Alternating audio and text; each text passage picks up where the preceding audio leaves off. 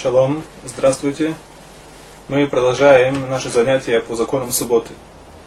На предыдущем уроке мы говорили о том, что есть промежуток времени с захода солнца и до выхода звезд.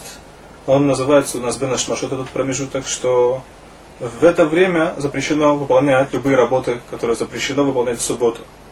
Так как мы сомневаемся, мы не знаем, отнести это время к дню или к ночи, то поскольку, поскольку законы субботы, они очень строгие, мы принимаем субботу уже с захода солнца. Это распространяется на все запреты, кроме некоторых исключений, о которых мы сегодня поговорим.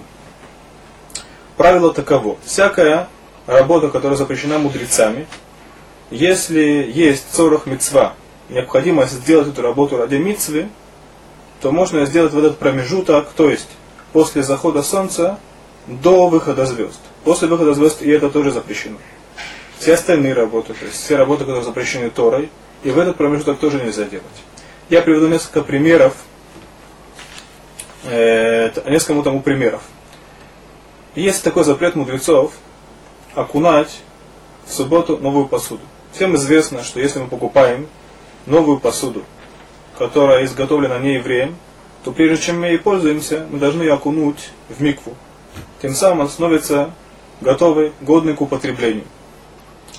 В шаббат я не могу окунуть в микву новую посуду, потому что есть в этом некоторое подобие того, что я как будто бы завершаю это изготовление этой посуды и делаю ее пригодной к употреблению. В этот же промежуток, о котором мы говорим сейчас, Бенаш Машот, от захода солнца и до выхода звезд, это да, можно сделать. Почему? Потому что если есть в этом цорах мецва, скажем, нет никакой, никакой другой посуды в шаббат, так это запрет мудрецов, которые за цорах мецва ради, ради заповеди разрешили делать в этот промежуток. Еще один пример. Э, скажем, сделать айрув. Известно, что евреев нельзя переносить в шаббат из владения во владение, а только в той ситуации, есть, есть, где есть айрув, Ирух, Хацирот можно также делать в этот промежуток, то есть после захода солнца и до выхода звезд. В Израиле, где плоды запрещены к употреблению, пока от них не отделена десятина, маасер, если ему нечего кушать в шаббат, то он может отделить десятину в это время, несмотря на то, что в шаббат нельзя отделять десятину от плодов, потому что тем самым как бы человек делает их э, готовым к употреблению. Может быть такая ситуация, что человек забыл зажечь свечи, забыл или не успел, он обнаружил, что уже, уже шкия, уже, уже зашло солнце, и он не может зажечь свечи. Так э, есть такой запрет мудрецов в шаббат просить у нееврея, чтобы он сделал какую-либо работу для меня, для еврея. То есть нельзя в шаббат подойти к еврею попросить что-то сделать для меня, несмотря на то, что евреям это да разрешено. Это есть по этому поводу много законов, связанных э, с тем, каким образом можно договориться с неевреем, но просто так подойти попросить ему нельзя. Так в Бенаш Машот в это время, после захода солнца, до выхода звезд, если, скажем, кто-либо забыл или не смог зажечь свечки или свет, он может попросить у нееврея, чтобы он это сделал для него. Это то, что касается Банашмашот. Мы говорили на предыдущем занятии, что есть возможность принять шаббат раньше. То есть идеальный вариант это принять шаббат за 20-30 минут до, до, до начала субботы, до шкии, до того времени, когда солнце заходит.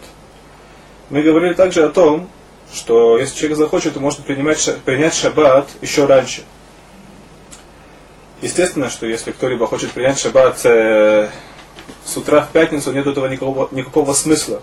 Даже если он скажет, что он принимает шаббат, на него законы субботы не распространяются. С какого момента он может принять шаббат? Э, самое раньше это час 15, я говорю о временных часах, до шкия, до захода солнца. Если, скажем, кто-либо принял шаббат рано, раньше, чем его община приняла шаббат, то есть, скажем, час до наступления субботы. И это очень хорошо. Но сейчас он не может выполнять никакие, никакие работы. И вдруг он вспомнил, что ему что-либо необходимо сделать. Так в этот промежуток времени, который еще до шкия, то есть он принял шаббат раньше всех, и все остальные евреи в этом месте еще не приняли шаббат, он может попросить даже у другого еврея что-либо сделать для него. Так бывает иногда, что в семье женщина она зажгла свечи и, соответственно, приняла шаббат. А муж еще не принял шаббат, и вообще еще тоже не приняли шаббат. Так а муж может выполнять любые работы. Это еще до субботы, это еще до шкия, это еще до захода солнца. Так жена может попросить мужа, чтобы он что-либо сделал для того, что она забыла сделать, скажем, включить свет, или выключить печку, или выключить утюг. Все то время, пока он не принял шаббат, и пока община не приняла шаббат, можно напрямую обратиться и попросить у него, чтобы он эту работу сделал. Это то, что касается, это то, что касается времени шаббат, времени принятия субботы.